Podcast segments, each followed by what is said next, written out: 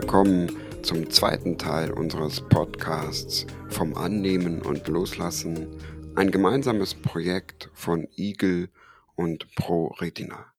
Ich hoffe, ihr hattet genauso viel Freude und Spaß beim Zuhören wie wir beim Produzieren und freut euch jetzt genauso auf die Fortsetzung mit Teil 2 dieser sehr schönen und ähm, ja doch spannenden Talkrunde mit unseren Gästen. Mir bleibt nichts anderes als ja viel Spaß zu wünschen beim Zuhören. Euer Hagen Thieme. Ich glaube aber auch, äh, um das äh, auch ergänzend nochmal reinzubringen, wann zeige ich mich und wann nicht, wann kennzeichne ich mich, wann nicht. Und ich glaube, es hängt auch viel davon ab, wie man sich selbst auch zu seinem, auch zu seiner Erkrankung stellt. Und ja, mir ist ja. eben gerade in, in, dem Gespräch das wunderbare Outing von Wovereit eingefallen, der gesagt hat, ich bin schwul, meine Damen und Herren, und das ist auch gut so. Und der meinte das so. Und keiner genau. hat ihn dafür verurteilt, genau. äh, weil er sich geoutet hat, sondern alle haben ihm Respekt gezollt, weil er gesagt hat, das ist so, dazu stehe ich, das ist mein Leben, das bin ich. Mhm. Und wenn das ein, ein, ein, ein Sehbehinderter, ein mhm. Vollbinder oder mhm. wer auch immer im Rollstuhl sitzender Mensch das sagen kann, der bin ich mit meiner Behinderung und das ist gut so, dann, dann wird das auch viel leichter vom Umfeld angenommen. Ausnahmen wird es immer geben, ohne Frage, aber es sind dann auch nur Ausnahmen. Die Gesellschaft, glaube ich, kann mit Inklusion schon relativ gut umgehen.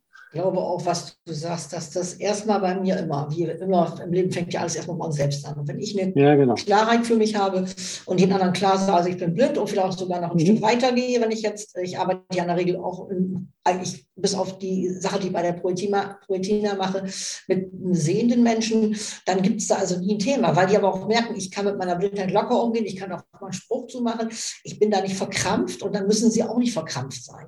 Natürlich, wie du das sagst, Thomas, es gibt Ausnahmen, aber in der Regel ist es wirklich die Resonanz. Wenn ich da äh, positiv selber reingehe, dann kriege ich auch Positives zurück. Ich sage aber, ich kann nicht mhm. negativ reingehen und Positives erwarten. Das ist, das klemmt, das klappt nicht. Ne? Mhm. So, das sehe ich genau. so. Ich habe noch mal so eine Frage zur, ähm, zur, zur Entwicklung dieses, dieses Annehmens oder besser gesagt zu, zu dem zu der gesellschaftlichen Annahme. Ich weiß ja, Iris und Hagen, ich weiß, eure Altersstruktur kenne ich jetzt nicht.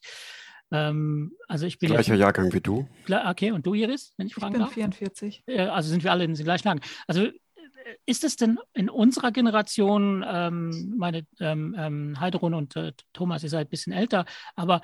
Ja, wir haben auch nochmal eine Diskrepanz. Genau, ist, ist, es, ist es denn heutzutage anders für junge Menschen, die sich, äh, die sich dazu bekennen, ich bin blind, sehbehindert? Reagiert die Gesellschaft bei denen schon anders, als das eventuell bei uns der Fall war? Ich glaube das ja. Also mhm. bei mir ist ja diese Bildung angefangen, als ich in die, in die Regelschule gegangen bin. Und da habe ich es ja wunderbar getarnt. Also ich habe da ein wahnsinniges Tarnverhalten an den Tag gelegt. Das hat auch sehr viel Kraft und Energie gekostet. Habe aber auch solche Sachen erlebt, wie dass die anderen auch, äh, wenn ich denn wirklich mal zu jemandem offen war, dass die anderen dann doch irgendwie so, ja, sie konnten es eigentlich gar nicht fassen, weil es gab das zu wenig. Da war es ja auch noch zu dem Zeitpunkt, war es ja so, dass mhm sehbehinderte Blinde, die gingen halt ins Internat oder in eine Blindenschule, die waren noch nicht so, das war das so nicht so etabliert. Selbst als ich studiert habe vor, weiß ich, 35 Jahren, ich habe ja spät nochmal studiert, äh, an der Bremer Fachhochschule, äh, da war ich die einzige Blinde und habe mir erzählt, vor zehn Jahren war schon mal eine Blinde. Also ne, das ist, da war das ja auch noch eine größere Ausnahme. Da fand mhm. eher alles in Marburg statt oder wo auch immer. Ne? So. Ich glaube aber auch tatsächlich, dass sich da im Laufe der Zeit die Strukturen einfach gewandelt haben. Ne? Und da spielt die Digitalisierung, mhm. glaube ich, auch eine große Rolle ja, mit. Ne? Also es ist ja, ja heutzutage vieles ganz anders möglich. Welche Technik gibt es heute? Ne? Mhm, ne? Also zum Beispiel bei meiner Tochter in der Klasse ist ein Mädchen, das hat eine Augenerkrankung, die hat ein ganz tolles Lesesystem im Unterricht stehen. Ne? Und Richtig. die bekommt, wenn sie Unterstützung braucht, dann, dann bekommt sie eine Schulbegleitung und solche genau. Sachen. Ne? Das weiß ich nicht. Gab es sowas früher? Ich, ich nee. glaube tatsächlich Nein. nicht. Also bei meinem Studium brauchte ich noch Vorlesekräfte. Ich musste tatsächlich mit Vorlesekräften arbeiten, die mir Bücher aufgelesen haben. Ich konnte, es gab auch noch keinen Laptop. Ich hatte zu Hause noch meinen großen PC, habe dann ein paar Sonderkonditionen natürlich gekriegt für, für Arbeiten oder so. Ne? Aber das gab es alles noch gar nicht. Ne? Das, war, das war wie ein Befreiungsschlag, als es die ersten technischen Errungenschaften gab. So, ne? ja, und ich glaube auch tatsächlich, dass früher dieses, dieses Schlechtsehen noch ganz anders war. Ja, da wurde da vielleicht gar nicht so hinterhergehakt auch, ne? So, Richtig. hat er jetzt irgendeine Augenerkrankung oder Ja, früher wurde man vielleicht einfach auch mal schneller noch hm. abgestempelt, als jetzt ist nicht ganz so schlau. Kann naja. ich lesen? Hm? Es, ist, es, ist, natürlich auch so, wir leben natürlich in der Gesellschaft, aber auch ähm, in der Veränderung, ähm, auch durch die, allein durch die baulichen Maßnahmen. Mhm, es ja. gibt überall diese, diese Führlinien, es gibt akustische Ampelsignale. Ähm, also das, es wird viel gemacht für Inklusion. Das heißt, es ist dauerhaft präsent, mhm. dass es diese Menschen in unserer Gesellschaft auch gibt. Deswegen ist das doch heute mehr auch normal und wird viel schneller angenommen, als das zu deiner Zeit war halt. Und das ist vollkommen richtig. Da, heute ist es normal, mhm. diese Kennzeichnung überall vorzufinden. Ne? Also das ist doch ganz toll, dass man da schon sagen kann, ähm, Inklusion ist wirklich schon fortgeschritten. Ja, das, mhm. Äh, ja. das ist wirklich, wirklich so. Also durch die, durch die Technik, durch auch Gesetzgebungen, äh, durch vielfältige Sachen einfach. Diese, natürlich sind wir noch, wir sind ganz weit von einer inklusiven Gesellschaft entfernt. Aber man muss das auch in den letzten 30 Jahren hat sich viel, viel getan für Inklusion, oder? Ne? Das Stimmt das? Sind wir wirklich so weit entfernt von einer inklusiven Welt? Oder wie stellst du dir eine inklusive Welt vor? Ich weiß gar nicht so genau, was du damit meinst. Ich denke, das ist, das ist nochmal, ähm, es ist definitiv ein, ein, ein, Thema für einen eigenen Podcast, aber dazu möchte ich sagen, ähm, das war der Plan. Diese, diese Inklusion, ähm, die, find, die, die Inklusion denke ich, muss in den Köpfen stattfinden. Und das hat sie noch nicht. Ja. Wenn Menschen mit einem Handicap selbstverständlich sind in vielen Bereichen des, der Gesellschaft, ja, und wenn sie keine Ausnahmen mehr bilden oder keine Sonderlinge, das ist meine Meinung, ja, dann haben wir wirklich eine Inklusion erreicht. Sie müssen nicht überall vertreten sein, ja, und sie müssen nicht vieles oder na, nicht vieles, sondern ähm, es gibt auch Sachen oder Bestrebungen ähm, im Zuge der Inklusion, die völlig am, an der Sache vorbeischießen, dass eine Software ähm, eingeführt ähm, wird und da beharrt ähm, die, die Schwerbehindertenvertretung darauf, dass die ähm, barrierefrei ist, wenn dann in 30 Jahren einer Mensch, ein Mensch mal da vielleicht mitarbeiten könnte und dass deswegen diese Software, obwohl die wirklich einen Nutzen hat, nicht eingeführt wird, da muss ich mich fragen, das ist einfach vorbeigeschossen am Ziel. Ja, ich brauche keine Software, wo möglicherweise in 30 Jahren einer mal mitarbeiten sollte, der ein Handicap hat.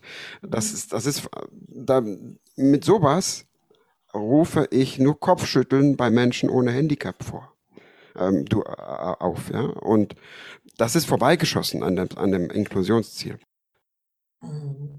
Du hast vollkommen recht, ich bin da bei dir. Aber ehrlich, ich erlebe, auch in der Werbung erlebe ich Menschen, die mit Behinderung, die dann ganz frei gezeigt werden. Mhm. Ähm, also ich, ich, das Thema Behinderung ist, ist so zum Alltag geworden. Und ja, natürlich mag es Einzelfälle geben, wie du sie gerade beschrieben hast, wo man denkt, na ja, da ist bestimmt noch Entwicklungsbedarf. Aber ich glaube, in der Gesellschaft ist das tatsächlich auch, auch in den Köpfen angekommen, weil wir eben halt seit vielen Jahren, Jahrzehnten schon immer wieder mit dem Thema konfrontiert werden. Immer und immer wieder. Und mittlerweile auch mit einer Leichtigkeit, wo Models nur mit einem Arm oder mit einem Bein gezeigt werden und mit Prothesen gezeigt werden. Und ich denke, ja, ich finde das ganz wunderbar, das zu sehen. Und das ist, äh, wir sind in der Gesellschaft da schon angekommen. Erschreckt mich, aber wir sind da schon ein bisschen weiter. Finde ich auch. Wobei Hagen ja auch meinte, man schießt, schießt manchmal über das Ziel hinaus. Und das finde ich auch. Ja, genau. Beispiel ist für mich die Gender-Toilette. Also ich meine, irgendwie denke ich dann immer, ja, weiß ich nicht. Also so ist mir zu weit. Ich bin durchaus eine, die, die es gut findet, dass gegendert wird, auch in der Sprache. Dennoch finde ich es einfach schief, wenn ich jetzt von meinem Enkel höre, dass da auf dem, auf dem, auf dem Gymnasium eine Gender-Toilette eingeführt werden muss. Ich denke, ja, das kann nicht sein, dass man jetzt schon irgendwie drei Toiletten braucht oder vier. Die gibt es bei unserem Gymnasium schon. Was siehst du, guck mal, in München wird die das eingeführt, vielleicht gibt es die auch schon, ich, dachte, sie wird das eingeführt, vielleicht gibt es die auch schon, ich weiß nicht. Aber ihr wisst, glaube ich, was ich meine, das ist dann ja, ja, natürlich, das Stück, ist äh, ein Stück zu weit, also für meinen Geschmack, das ist ja auch eine ja, ja, Sichtweise. Ja. Vielleicht ist das in 20 Jahren auch schon wieder vorbei, vielleicht denkt man in 30, 20, 30 Jahren wieder anders, kann ja sein. Ich kann sagen. Ich glaube, dass das Inklusion, wie Thomas gesagt hat, dass es schon präsenter ist, weil wir aber auch ähm, gelernt haben, sichtbarer zu sein, wir selber als Betroffene. Ne? Wir sind, Mhm, ähm, ja. wir haben ja ganz, ganz oft ganz viel gedacht oder gemeint oder behauptet, Mhm. es würde über uns entschieden. Wir haben uns aber auch nicht rausgetraut aus Ängsten, aus Mhm. Sorgen, aus äh, sich die Hörner abzustoßen und so weiter. Und ich sage immer so ganz nett, wir müssen draußen mit den sogenannten Nichtbehinderten uns konfrontieren. Das, da muss eine Konfrontation entstehen, Mhm, die genau. manchmal wehtut auf beiden Seiten, wo Mhm. manchmal Fettnäpfchen nicht ausgelassen werden, weil einfach das Kennenlernen nur so stattfindet. Es, findet, es ist nur möglich, wenn einer mir am Bahnhof, der dann schon äh, seinen Junggesellenabschied da im Zug gefeiert hat, dann sagt, ach, wartest du jetzt auf deinen Betreuer? Dann kann ich natürlich zweifach reagieren. Entweder, entweder, entweder sage ich, hey, bist du verrückt, ich brauche keinen Betreuer. Oder ich grinse ihn an und sage, was hast du gesagt? Betreuer? Äh, nein, nein, ich meinte den von der Bahnhofsmission, der dir hilft. Ne? Und Ja. das gibt ja dann, das ist ja ganz viel, wie wir auch damit umgehen und was wir ausstrahlen. Und ich glaube, dass da sich natürlich auch eine Menge geändert hat schon, aber auch Da. eine ganze Mhm. Menge ändern muss noch. In unseren. Köpfen auch. Nicht nur in den Köpfen der sogenannten. Nichtbehinderten, auch in unseren Köpfen. Genau. Ja, oder was du sagst, Sascha, wie reagiere ich da drauf? Ich kann da äh, ganz negativ drauf reagieren, ich kann da auch mit Humor drauf reagieren, wie auch immer. Ne? So, da, die Möglichkeit habe ich ja, die ist ja wieder meine. Ne? Genau. Ja. Da ist meine, meine Verantwortung auch. Ne? Und das finde ich jetzt auch nochmal ganz spannend. Also ich habe neulich bei Instagram irgendeinen Post gelesen und da hieß es dann, es ist diskriminierend, wenn man schreibt, ein blindes Huhn findet auch mal ein Korn. Da kann ich tatsächlich nur drüber lachen. Das Ja, ich, also das ist so ein, so ein Spruch, das sage ich ganz oft zu Ja, mir selber. Ja, ein blindes Huhn findet auch mal ein Korn und so. Ne? Oder was ich auch immer ganz schlimm finde, ist, wenn die Leute dann sagen, ähm, hast du das schon gesehen, Iris? Und dann, oh nein, jetzt habe ich gesagt, gesehen, du kannst es ja gar nicht sehen und so. Dann sage ich, Ja. ja, red doch ganz normal mit mir. Also ne, du brauchst dir wegen mir jetzt keinen anderen Wortschatz angewöhnen, weil es ist einfach, ja, es ist einfach normal, ne? es ist Umgangssprache. Das habe ich gerade gestern in der Beratung gehabt, dass eine Frau sagte, ja, weiß nicht, ob Sie den Film gesehen haben. Oh, Entschuldigung, Sie habe ich gesagt, ja, ich gehe auch ins Kino. Ich lasse mir das dann damit Audiodeskription vorsagen. Aber ich sage auch nicht, ich gehe ins Kino und höre den Film, sondern ich sage euch, ich gehe ins Kino und sehe den Film. Ja, Ich will mir doch keine eigene Sprache an. Ich sage oft lese ein Buch, weil ich, und ich lese, Ja. ich habe schon ewig kein Buch mehr gelesen. Ich höre das halt. Ne? Das war neulich so interessant. Da haben dann meine Kinder zu mir gesagt, aber Mama, du liest doch gar nicht, du hörst. doch. Mir wurde letztes Mal Ja. gesagt, dass ich extrem oft in meiner Sprache das Wort sehen nutze. Jo. Mhm. Ja, Ist mir vorhin auch gesagt worden. Ja. Ja. Thomas, ich wollte ich wollte aber noch mal auch mit, mit dir, Iris, auf ein, ein Thema ähm, zu sprechen kommen. Ähm, du hast ähm, vorhin auch gesagt, dass du das Thema Partner, ähm, das Umfeld, Familie und so weiter auch eine ganz wichtige Rolle äh, da spielt. Ähm, Iris, du hast äh, sehende Kinder. Ähm, bei mir ist übrigens der, derselbe Fall auch sehende Kinder, aber jetzt gerade auch bei dir, Iris, weil du ja dann doch noch ein bisschen was siehst und dann doch nicht. Wie, wie erklärst du denn deinen Kindern, was du eigentlich noch sehen kannst und was nicht und wie verstehen sie das? Ha, schwierig. weil, ich ja auch immer unterschiedliche Dinge sehe. Ne? Also Ja. mal, mal sehe ich die Fliege an der Wand und dann wieder sehe ich sehe ich nicht. Ne? Also das, was ich vorhin schon gesagt habe. Manchmal sehe ich einen riesen LKW nicht, obwohl der kommt. Mhm. Ne? Ähm, manchmal habe ich das Gefühl, dass meine Kinder das sogar schon besser einschätzen können als ich, was ich sehe. Und dann wiederum habe ich auch das Gefühl, dass sie manchmal so austesten. Also neulich habe ich zum Beispiel gesagt, hört auf, mir Grimassen zu schneiden. Und dann haben die mich angeguckt und haben gesagt, warum siehst du denn jetzt, dass wir dir Grimassen schneiden? Aber wie erkläre ich denen das? Hm, Wir hatten mal so Brillen hier, wo so Mhm. Testbrillen, ja, die sie mal aufgesetzt haben. Aber ich finde immer, die, die treffen das nicht so richtig. Aber es ist, es ist eine Möglichkeit, das mal auszuprobieren. Ne? Also um einen Eindruck Ja. zu bekommen. Mhm. Also das, das, das habe ich bei meiner Tochter ähm, auch so gemacht. Ne? Wir haben, ähm, am Anfang habe ich ihr das versucht mit den Brillen klar zu machen, wie du gesagt hast, Iris, das trifft es aber eben halt nicht. Wenn wir so unterwegs sind, dann versuche ich ihr das am Beispiel festzumachen, was ich gerade wahrnehme und was ich nicht wahrnehme. Ja, und dann ihr davon dann ein Bild zu geben. Aber mittlerweile ähm, kann sie das gut auch einschätzen, was sie noch kann, was ich nicht kann, hat sie ein gutes Gefühl dafür entwickelt, weil wir es aber auch immer wieder thematisiert haben. Entweder hat sie mich gefragt, weil sie neugierig war, oder ich habe es ihr ungefragt erzählt, weil ich einfach den Drang hatte, das ihr zu erzählen. ne? Ähm, Es ist halt ein offener Austausch dort, so ein Dialog dazu, ne, wie du das auch gesagt hast. Genau, und was ich auch gemacht habe, ist zum Beispiel, als ich das Mobi-Training gemacht habe, da ging meine Tochter noch in den Kindergarten. Und da haben wir sie mit einbezogen, meine Mobi-Trainerin und ich. Ne? Also wir haben tatsächlich auch spielerisch das gemacht, sehende Begleitung und äh, dass meine Tochter sich gefreut hat. Sie sieht den Weg und ich laufe ihr hinterher mit meiner Hand auf ihrer Schulter und so. Das fand die toll. Also ne, einfach so die Kinder da auch spielerisch ranführen. Und dann haben wir auch ein ganz witziges Buch gelesen, das hieß Conny und das tanzende Pony. Ähm, da fahren die auf den Ponyhof und da ist ein blindes Mädchen, was am allerbesten von allen voltigieren kann. Und die erleben da ähm, mhm. Abenteuer zusammen, ne? So, aber die fanden die halt erst ganz komisch, weil dieses Mädchen hat das Zimmer immer so penibel aufgeräumt und so. Und warum macht die das? Und die mochten die erst nicht, bis sie verstanden haben, dass das Mädchen einfach diese Ordnung braucht, um in ihrem Leben klarzukommen. Und auf solche Art und Weise haben wir versucht, das Thema anzugehen. Mhm. Und ähm, Thomas, deine deine, äh, ja, dein Sehvermögenverlust war ja auch degenerativ. Das heißt, äh, du warst ja schon mhm. in deiner, deiner Ehe, nehme ich mal an. Ähm, wie, wie, wie, wie kann ich denn einem Partner das auch klar machen? Bei mir war es ja ganz simpel. Meine Frau hat mich kennengelernt. Ich war schon blind, also das war schon, da, da gab es nichts zu diskutieren. Ähm, und die Kinder sind auch auf die Welt gekommen, auch als ich blind war. Die sehen, die kennen mich nicht anders. Ähm, aber wie kann ich mit einem Partner da in den Dialog treten? Ähm, um dem auch das Verständnis zu, zu übermitteln, äh, ist da Kommunikation das A und O? Und wie kann man das kommunizieren? Weil das ist ja schwierig zu beschreiben, einem Sehenden zu beschreiben, was ich nicht mehr sehen kann. Ja. Ähm, das, was du jetzt nicht weißt, ist, dass ich natürlich damals noch äh, einige Zeit nach meiner Diagnose hat sich meine damalige Lebensgefährtin auch von mir getrennt weil das eben schwer für sie war. Okay. Ich, ich glaube, es hing aber auch damit zusammen, dass wir vielleicht auch nicht in, in richtiger Art und Weise miteinander kommuniziert haben, weil ich auch vielleicht nicht selber nicht in der Lage war, ihr zu vermitteln, wie es mir damit wirklich geht. Ähm, darum ähm, sprichst du dann genau den richtigen Punkt an. Ähm, meine jetzige Frau hat mich natürlich so kennengelernt. Ähm, als sie jedoch äh, später nach einer Krebsdiagnose bei mir ähm, hatten wir aber genau den Punkt, den du gerade angesprochen hast. Die sagte mir irgendwann mal, mich hat nie jemand gefragt, wie es mir mit deiner Erkrankung geht. Mhm. Und dieser Satz ist mir so hängen geblieben. Ähm, darum ist das so wahr, was du sagst. Es braucht auch wirklich den hilfreichen, den offenen Dialog darüber, wie geht es mir damit und wie geht es dir damit. Das macht auch was mit dir. Also ich, ich versuche dir das mit dir, zu, und manchmal gelingt das nicht gemeinsam. Vielleicht braucht es dann auch sogar eine professionelle Begleitung, Unterstützung durch Berater, vielleicht auch durch den Besuch eines Seminars, wenn auch vielleicht diese Paare nie gelernt haben, so miteinander zu sprechen.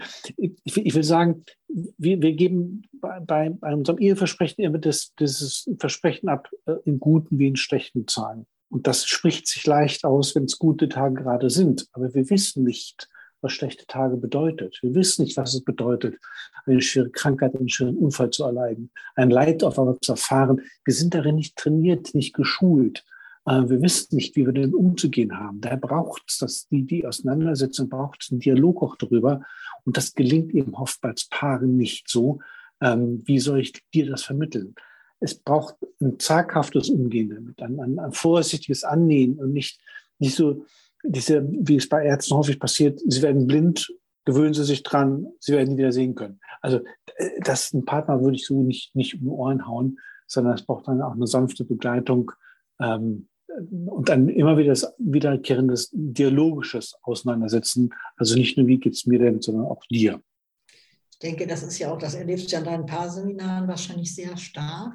Und wir haben das jetzt in der letzten Makula-Patientenwoche auch gehabt. Wir hatten sehr viele Paare da. Ich glaube, wir hatten noch nicht so viele Paare da wie dort. Also wo einer halt der Betroffene war und die andere mhm. oder der andere halt nicht. Und da hat eine Frau so ganz schön gesagt, ja, aber ich bin doch auch nicht nur Angel, ich bin doch auch betroffen, weil mein Lebensentwurf, den wir so hatten, mhm. wir wollten in Rente gehen, beide, wir hatten uns vorgenommen, wir wollen dies, das, das machen.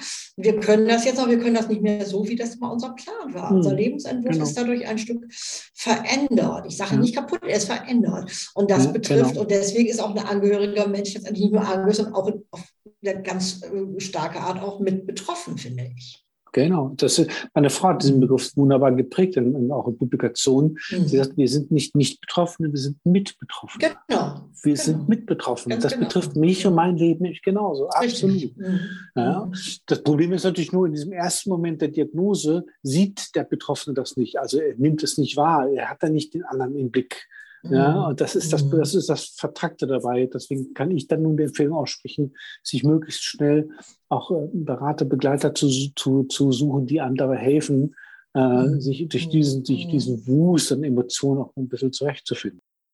Wenn ich da nochmal ähm, eine Frage an unsere beiden Gäste richten darf, gibt es da einen Unterschied ähm, in dieser Konstellation, wenn ich ähm, als Betroffener ähm, und, und einen Partner oder Partnerin habe, ähm, ob man da blind oder sehbehindert ist? Und das Zweite ist, gibt es auch Fälle, wo man, wenn man dann nicht voll nicht vollblind ist, sondern halt eine Sehbehinderung hat, dass der Partner oder die Partnerin ähm, sogar mehr wollen, dass man alles dran gibt, ähm, dass das so bleibt und dass, das, dass man ja nicht äh, völlig erblindet, als der Betroffene selber. Habt ihr sowas schon mal erlebt? Ja, also krass tatsächlich in dieser krassen Form noch, noch nicht. Ähm, ich glaube tatsächlich, ist, da ist was Wahres dran, was du sagst. Ähm, die Aufforderung eines Partners, einer Partnerin, also eine, eines Mitbetroffenen, sich auch, auch äh, selbstständig mehr um sein Leben zu kümmern, ist natürlich viel größer als bei einem Menschen, der vollblind ist. Da ist, da, da ist die Regel klar, was, was der kann und was der nicht mehr kann. Ich glaube, da ist die Diskussion nicht mehr in dem Maße so. Ähm, das hat mich jetzt aber tatsächlich in den letzten Jahren weniger mit vollblinden Menschen zu tun gehabt. Das kam eher selten vor, ähm, aufgrund auch unserer Vereinigung da habe ich das tatsächlich so in der Form noch nicht in dem Maß erlebt. Ich weiß nicht, wie es bei, bei dir war, Heidrun.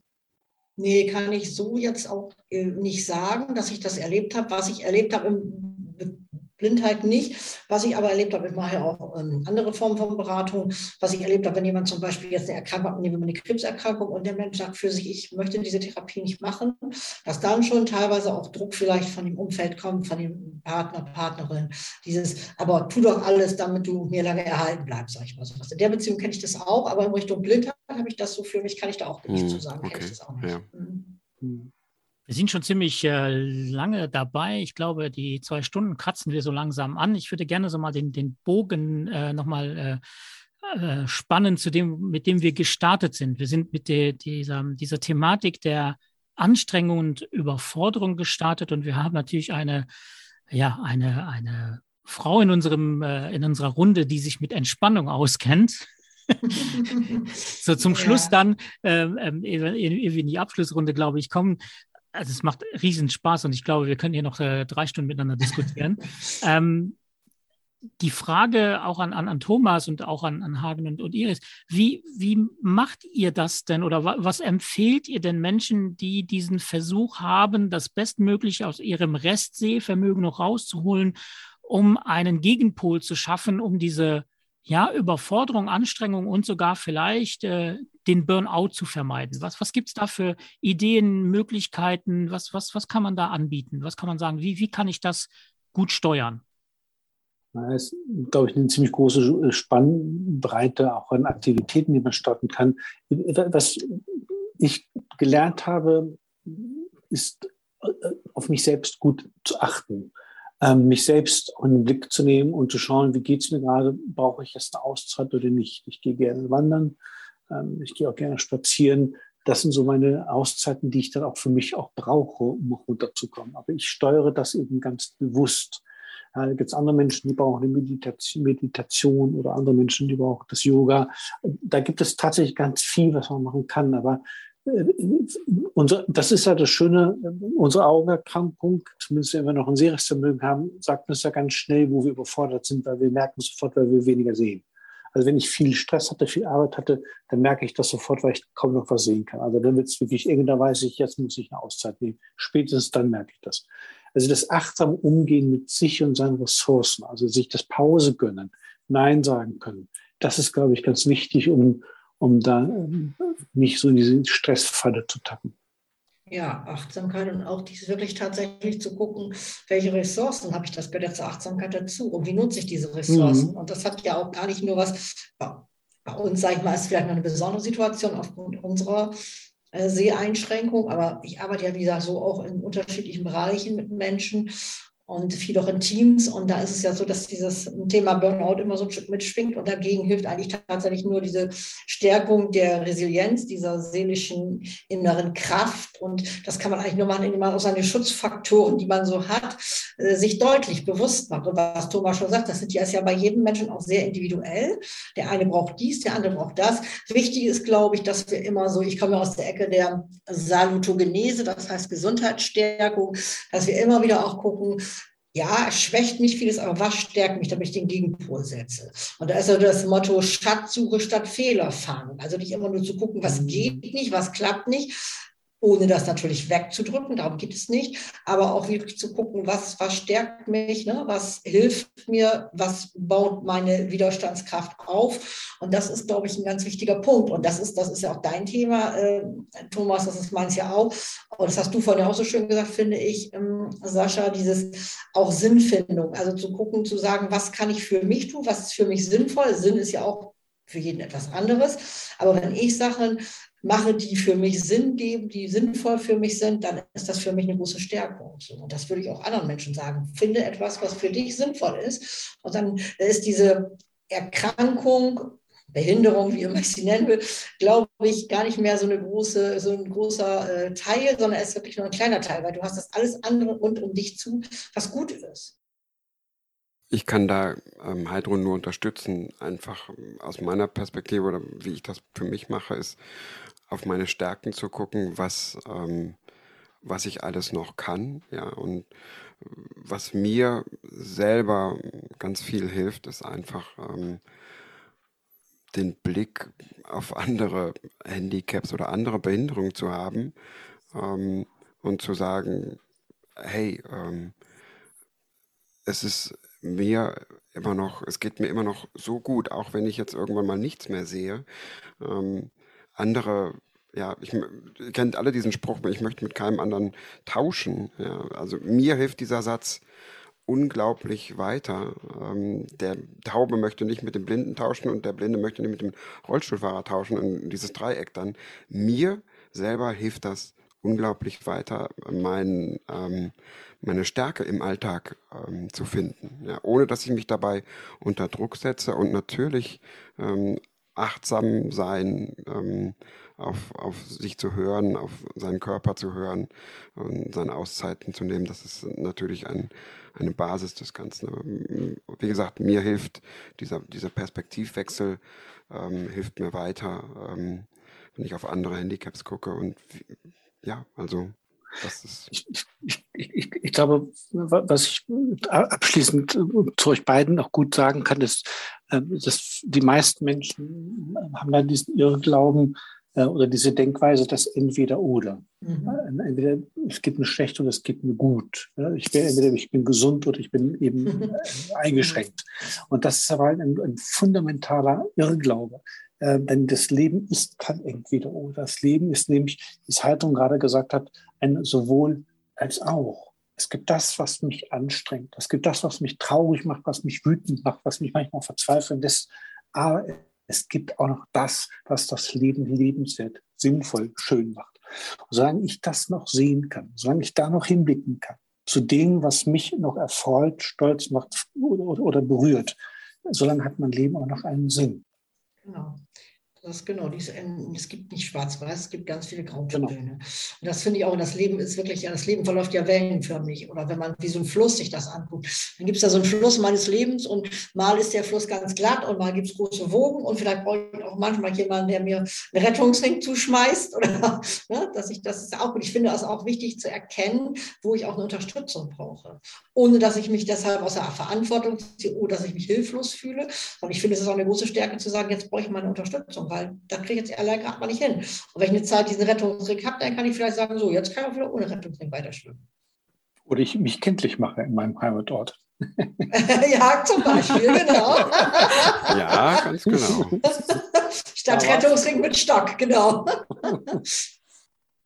Ja, das ist, ich, ich würde es gerne ganz kurz noch abbinden wollen mit dem, mit dem, mit dem, mit dem Pendel. Ich habe mal diesen Vergleich zum Pendel gesehen. Natürlich, mhm. das Leben ist wie so ein Pendel, das schlägt mal in die eine, mal in die andere Richtung aus. Und wenn es in die Richtung aussteckt eines Schicksalsschlages, dann äh, braucht es einfach die Gewissheit, es steigt auch irgendwann wieder zurück. Ich weiß vielleicht nicht genau wann, aber mhm. es wird zurückschlagen.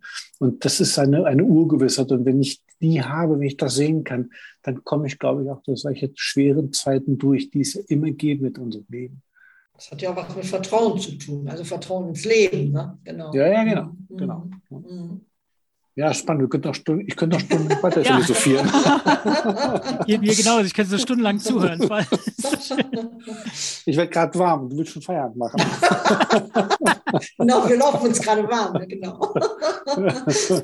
Nein, alles gut, alles gut. Aber es ist wirklich ein Thema, das kann man wirklich stundenlang auch diskutieren, auch zu schauen, wie geht es äh, damit und wie geht eine Gesellschaft damit um. Ich finde, das sind wichtige Themen, Themen, die uns mhm. auch alle was angehen, auch vor dem Hintergrund, dass unsere Gesellschaft immer älter wird. Ähm, mhm. Und dass, dass wir auch lernen müssen, auch mit diesen Unterschiedlichkeiten auch umzugehen, auch, diesem, ähm, auch dem Loslassen umzugehen, ähm, das Annehmen des Alterns umzugehen, auch der Endlichkeit, Akzeptanz mhm. der Endlichkeit, äh, was uns ja immer mehr jetzt auch begegnen wird. Und äh, da, ja, da kann es nicht genügend Gespräche zu geben, in der Tat. Ja, und da ist es egal, ob Behinderung oder Nicht-Behinderung. Ne? Das ist ein mhm. ist das, das, ja. Also ich habe letzte Woche auf einer Messe eine Frau kennengelernt, die hat, die saß oder sitzt im Rollstuhl und die hat gesagt, sie findet es ganz schlimm, wenn Leute zu ihr sagen, ach, du bist ja trotzdem so gut drauf. Und sie findet es trotzdem so schlimm. Und da habe ich gesagt, ja, das finde ich, kann ich verstehen, weil ne, mhm. ich bin nicht trotzdem gut, ich bin einfach gut. Aber das, ich glaube, die ja, wie ich in meinem, in meinem Leben stehe, das ist wirklich nicht unbedingt abhängig davon, welche äußerlichen Einflüsse oder auch welche Behinderungen ja. da sind. Was dieses kleine Wörtchen doch ausmacht. Ne? Ja. ja. Ja, weil wenn die Leute sagen würden, du bist ja gut drauf, dann würde sie in die, ja, super, genau, richtig, genau. ich bin gut drauf. Mhm. Aber wenn die Leute mhm. sagen, du bist ja trotzdem gut drauf, dann ist es genau das Gegenteil. Es ist genau, ne? Das ist genau mhm. das, was wir, was wir, was ist, wir nicht. Das ist Sprache. Sprache ist äh, was, ja. ne? Ganz ja. entscheidend, finde ich auch. Mhm. Was wir, was wir mhm. heute ja hier gesehen haben, äh, ja, das nur wieder, ne? gehört, gehört haben, ist, dass wir ähm, sowohl als Blinde als auch als ähm, noch Sehende ganz viele Gemeinsamkeiten haben. Auch, ne? mhm, genau. Dass uns auch beide ähm, Gruppen dieselben ähm, Probleme, selben Hoffnungen triggern, vielleicht auch. Ja. Und das finde ich äh, das, was uns, uns vereint halt. Und, und trotzdem haben wir sicherlich auch gut gesehen, ähm, dass man als Blinder vielleicht schon im positiven Sinne jetzt schon einen Schritt weiter ist. Oder es kann halt mhm. halt auch so sein. Ne? Das finde ich ganz, ganz schön, das auch mal äh, herausgestellt zu haben. Ähm, ja, was, was meinst du, Iris, was wir noch so mitnehmen können aus dieser wirklich tollen Runde? Ähm, Thomas, Thomas, du hattest gesagt, ähm, die Gesellschaft wird immer älter. Und ich finde aber auch, die Gesellschaft wird immer schnelllebiger. Und das ist die ja. Frage, die sich mir immer stellt. Möchte ich dieses Schnelllebige wirklich immer mitmachen? Oder gehe ich auch bewusst mal in die Entschleunigung? Wer entscheidet denn das? Ja, naja, also ich kann das für mich ja doch schon ein Stückchen weit mitentscheiden. Muss ich überall Richtig. mitmischen? Ja. Genau. Muss ich überall mitmischen? Genau. Muss ich mhm. immer und überall äh, ja, ja sagen, ich bin dabei? Ne? Es macht keiner, mhm. ha, da sitzt die Frau Timmerner, die hebt bestimmt gleich die Hand. Mhm. Nein, muss ich nicht machen. Also ich ähm, mhm. kann mich da in dem Sinne dann auch mal entschleunigen. Ne? Mhm. Und mich vielleicht auch mal einfach ein bisschen rausnehmen. Also habe ich heute Nachmittag auch gemacht, habe ich gesagt, so macht ihr, was ihr wollt ich lege mich mhm. mal in mein Bett und mhm. mache die Augen zu. Mhm. So. Die Kinder sind jetzt so groß, da geht das, ne? Kommt natürlich auch immer auf die Lebenssituation an. Kann ich entschleunigen oder kann ich es nicht in dem Moment? Ist das nicht eine positive Altersentwicklung, dass man einfach, je älter man wird, desto leichter es einem fällt, einfach mal das links liegen zu lassen und dieses, dieses ähm, ist das nicht so? Nee. Ich, nee, es ist kein Automatismus. Also das hat das nichts mit dem Alter nee. zu tun, sondern mit dem Reifegrad. Also ich, ich sage in Seminaren immer gerne, verwechsel bitte nicht das eine mit dem anderen. Mhm. Das, Alt, das, Alt, das Altwerden ist etwas, was uns geschieht. Dafür muss ich nichts tun, nichts leisten. Das Erwachsenwerden ist eine Leistung des Reifens, also wie ich lerne, mit den Themen des Lebens umzugehen, sie zu reflektieren ähm, und, und, mich dazu zu stellen. Und das verzieht nicht jeder im gleichen Maße, nur weil er älter wird. So erkläre ich nun auch den Satz, äh, ist ja wie im Kindergarten hier. Das sind alt gewordene Kinder. Oftmals sind es alt gewordene Kinder. Genau. Ich sehe das genauso wie du, Thomas. Es gibt Leute, die sind, die sind ähm, älter und die sind für, aus meiner, das ist ja meine Wertung natürlich, aber haben die nicht die Reife. Und ich kenne Leute, die sind auch nicht so alt und die haben eine, eine ganz, äh, aus meiner Sicht, eine große Reife. Das ist wirklich, das ist nicht, automatisch geht das leider nicht. Und ich hoffe immer, dadurch, dass ich ja auch in meinem Leben schon ziemlich viel an mir gearbeitet habe und das auch immer noch tue, hoffe ich immer, dass ich mal äh, eine reife Alte werde. Ich bin ja jetzt schon eine, eine, eine ältere, reife Frau und äh, nicht nur eine alte Frau. Also das ist meine Hoffnung. So. Schön, schön gesagt, ja. Aber hat das denn nur was mit Reife zu tun? Also Hagen, deine Frage war ja, alle fünfmal gerade sein zu lassen. Hat das was mit Alter zu tun? Hat das was mit Reife zu tun? Das hat, glaube ich, auch was mit der Persönlichkeitsstruktur zu tun. Wie bin ich denn selber aufgestellt? Ne? Bin ich so ein Mensch, ja, der mal alle fünf gerade sein lassen kann? Oder, oder nicht? Also ich bin's. Also mir ist das auch egal. Ne? Aber ja. äh, manch einer ist das vielleicht nicht. Der muss halt, äh, sobald da irgendwo noch irgendwas zu machen ist, muss der das erledigen und, und kann da nicht abschalten. Ne? Und naja, der Arbeiter Viktor Frankl hat dazu mal gesagt, ich muss mir nicht alles von mir selbst gefallen lassen. Ich muss mir auch nicht alles glauben, was ich denke. Das habe ich auch mal gehört. Ich, wir, wir, dürfen, wir dürfen auch nicht, den, wir dürfen auch nicht dem, dem Irrglauben unterliegen, äh, dass die Erfahrungen uns dann auch schon reifen lassen. Es gibt wissenschaftliche Studien, die belegen, dass die Erfahrung alleine keinen Mehrwert stiftet. Also das würde ja bedeuten, äh, ich bin seit 56 Jahren, nehme ich jeden Tag Essen zu mir dass diese Erfahrung lässt mich zu einem Gourmet werden.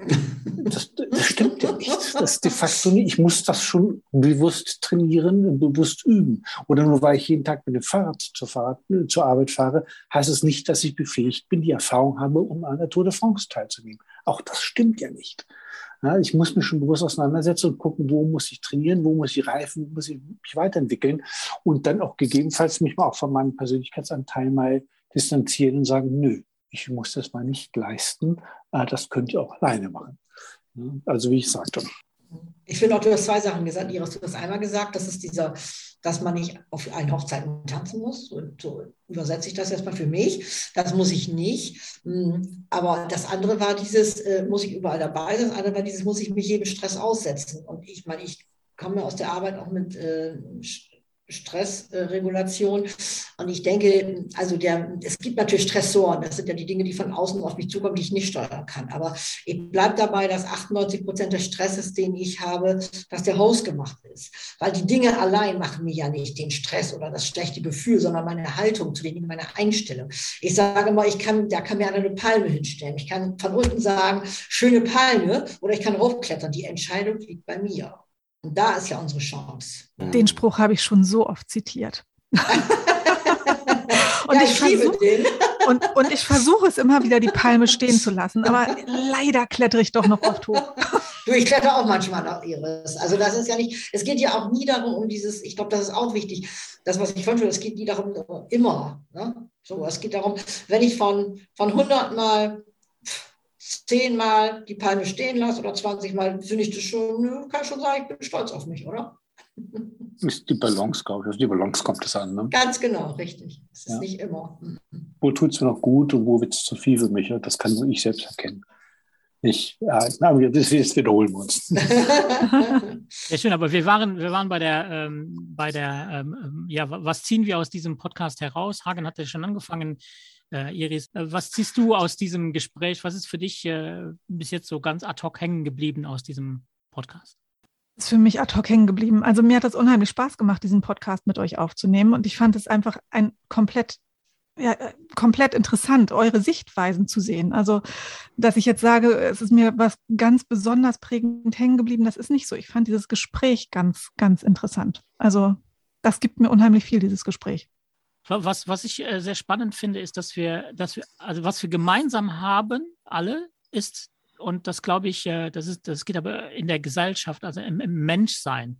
Das ist das Lernen des, der Akzeptanz. Also auf der anderen Seite ist Thomas ja ein, ein Meister im Lernen des Loslassens, des Abschiednehmens, ähm, aber ich glaube auch das Lernen des Akzeptierens, Sachen annehmen, die man so nicht ändern kann. Ähm, das heißt nicht, dass man sie gut findet, aber einfach zu sagen, okay, ich, ich muss das jetzt so annehmen, ich kann es jetzt im Moment nicht ändern. Das bedeutet ja nicht, dass man, wie wir äh, vorhin gesprochen haben, wenn die Forschung weiterkommt, in 10, 20 Jahren ändern kann.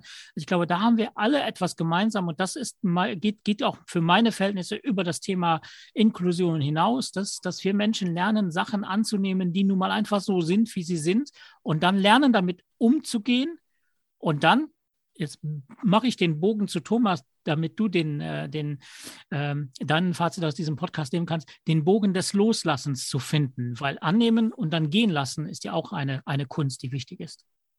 Und es gehört beides auch, auch, zusammen. Und das wird mir mal wieder so deutlich. Natürlich ist das Loslassen ein, ein Aspekt des Ganzen. Ähm, aber das Annehmen nicht nur dessen, was ist, ist dabei das Entscheidende, sondern durch meine vielen Jahre, die ich das jetzt schon mache, ist mir auch klar geworden, es gibt vor allen Dingen auch das Annehmen des eigenen, das Annehmen der eigenen Person. Ähm, ich bin ich, auch mit meiner Einschränkung, Behinderung, wie auch immer. Ich bin nicht die Behinderung, ich habe meine Behinderung. Und das ist das, glaube ich, das Entscheidende. Mhm. Das Loslassen gehört zu dem Prozess einfach mit dazu. Ähm, aber dafür ist unbedingt erforderlich, dass auch ich Ja zu mir selbst sage. Also, ja, ich bin so und ich, das ist auch gut so, muss man mit Wohlwahrheit abzuschließen. Was ziehst du denn aus diesem Podcast heraus? Was ist dein, dein Fazit, wenn du so drüber nachdenkst, was wir so die letzten zwei Stunden miteinander äh, gestaltet haben? Hm, naja, das, das Grundthema war ja das Thema Inklusion mal. Damit sind wir aber gestartet und äh, diese Akzeptanz, dass wir in einer äh, vielschichtigen Gesellschaft leben, ob das nun mit Behinderten ist oder ob das mit Menschen ist, die aus Kriegsgebieten zu uns kommen oder aus ähm, anderen Ländern, äh, zu lernen, ähm, auch inklusiv zu denken, muss für uns normal werden. Und das ist mir so nochmal so deutlich geworden, auch in dem, in dem, in dem Beitrag heute, dass wir uns aus unterschiedlichen äh, Sichtweisen nähern können. Das braucht immer auch die, die Akzeptanz des anderen, des Andersartigen, des Anderssein. Und dass wir da noch viel mehr auch Aufklärungsarbeit noch leisten müssen, sei es von der Politik als auch von der Gesellschaft bis hinein in die Familien. Ähm, das muss noch mehr in den Köpfen tatsächlich wachsen. Das stimmt schon, was ihr davon gesagt habt. Das nehme ich so für mich mit. Heidrun, was nimmst du mit? Ich würde mich da den letzten Satz von Thomas anschließen, den vorletzten Satz, dass ich es wichtig finde, was ihr auch gesagt habt, dieses ja, was, dass es ein wichtiges Thema ist. Aber was mir auch nochmal so deutlich geworden ist, ist, dass wir uns äh, einlassen sollten auf das, was uns verbindet und nicht nur auf das, was uns trennt. Und wir neigen ja immer dazu, auf das zu gucken, was uns trennt, aber auch das, was uns verbindet. Nicht nur uns jetzt hier als Gruppe, sondern allgemein uns als Menschen so.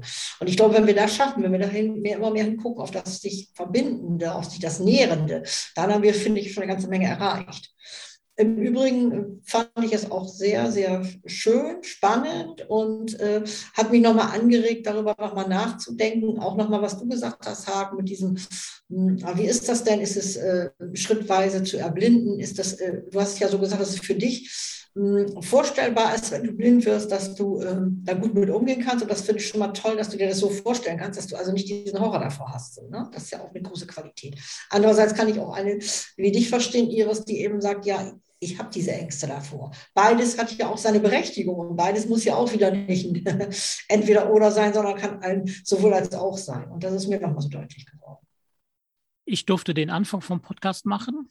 Iris oder Hagen, ihr macht den Abschied. ja. Wir haben es nicht abgesprochen. Also ganz ja, dann mache ich das doch glatt mal. Ich okay. Kann es nur noch mal wiederholen. Mir hat das unheimlich Spaß gemacht. Ich fand, es war ein unheimlich interessantes und intensives Gespräch mit euch. Ich möchte mich natürlich bei Thomas und auch bei Heidrun bedanken, dass ihr unsere Gäste wart.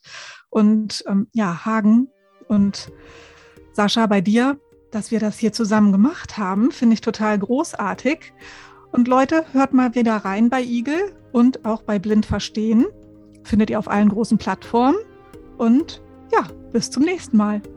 Bis Tschüss, ihr Lieben. Ciao. Ciao. Tschüss.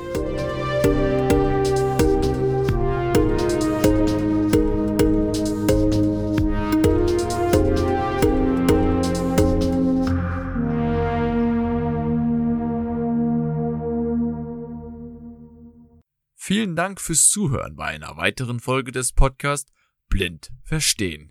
Es folgt ein kurzer Sponsorenhinweis der Firma Okovision GmbH. Die Diagnose Retinitis pigmentosa und der fortschreitende Verlust der Sehfähigkeit verändern alles.